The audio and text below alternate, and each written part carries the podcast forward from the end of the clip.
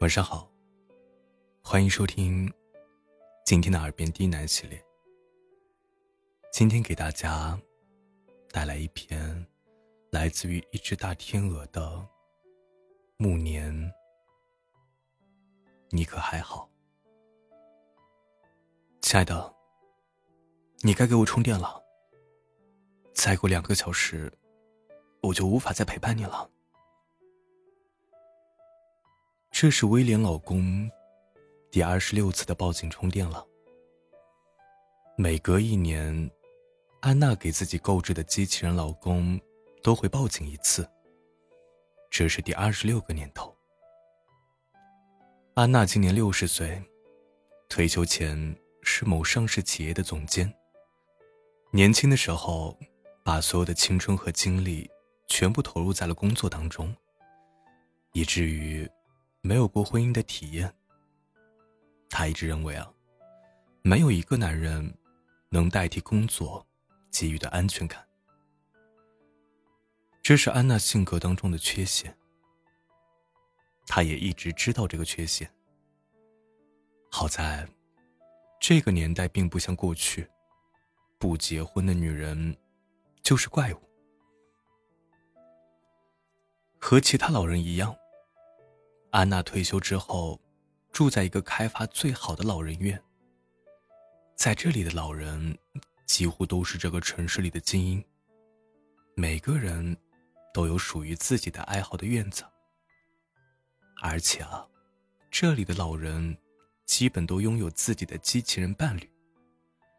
他们并不想多与人交流，而是把陪伴的期许放在这些机器人伴侣的身上。他们带着伴侣一起打高尔夫、游泳、散步、看书、写字，过着属于自己的小日子。三十四岁的时候，安娜便购置了自己的伴侣威廉。通过互联网大数据和心理分析，找到了最适合安娜的数据。经过半年的调研实验。安娜付了全款两百万的金额买下了威廉，作为自己日后的伴侣。这种机器人，唯一与真正的人类不同的地方，就是没有心跳。其他的，与人类完全相同。自从与威廉生活在一起，每一天早上醒过来，安娜第一眼见到的，就是满脸阳光笑容的威廉。他会拥抱着安娜，问候早安。陪安娜一起做早餐，吃早餐，送安娜去上班。威廉也有自己的工作，自由撰稿人。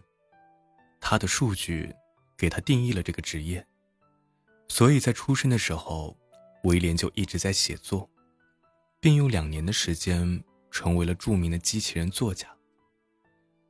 两个人就这样过着自己的生活，直到安娜退休。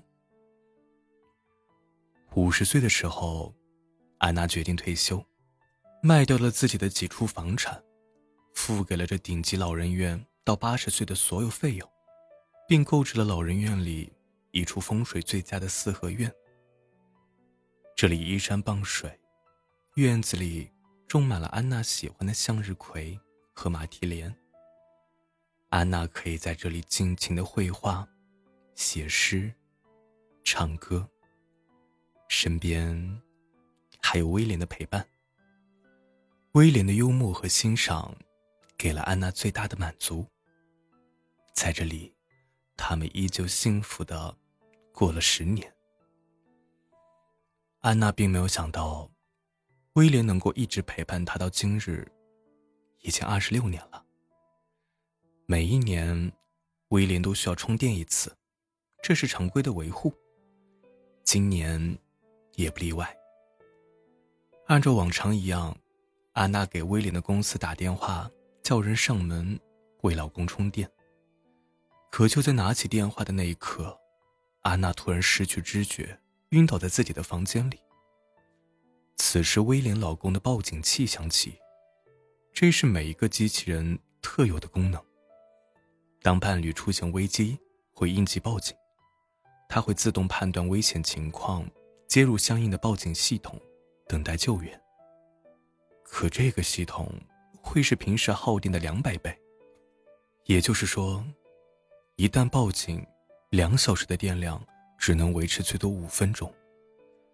威廉只有五分钟陪伴安娜的时间，而机器人公司的维护人员并没有接到安娜的电话上门充电。上门来的却是救护车。威廉把安娜晕倒的数据报告给了救护人员，就停止了工作。而安娜还在昏迷中，她并不知道，睁开眼之后唯一的伴侣。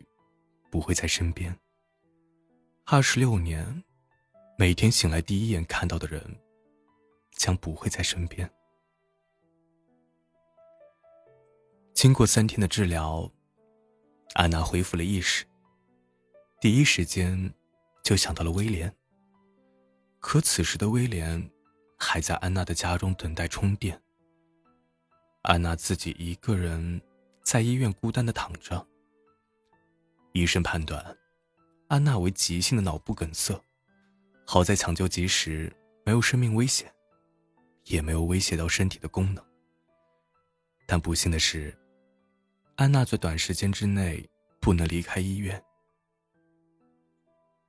她多么希望能有人在自己的身边陪伴。如果威廉没有断电，她睁开眼的第一时间就能见到他。此刻的安娜感受到从未有过的害怕。她怕起了孤单，怕起了死亡。安娜在医院第五天了。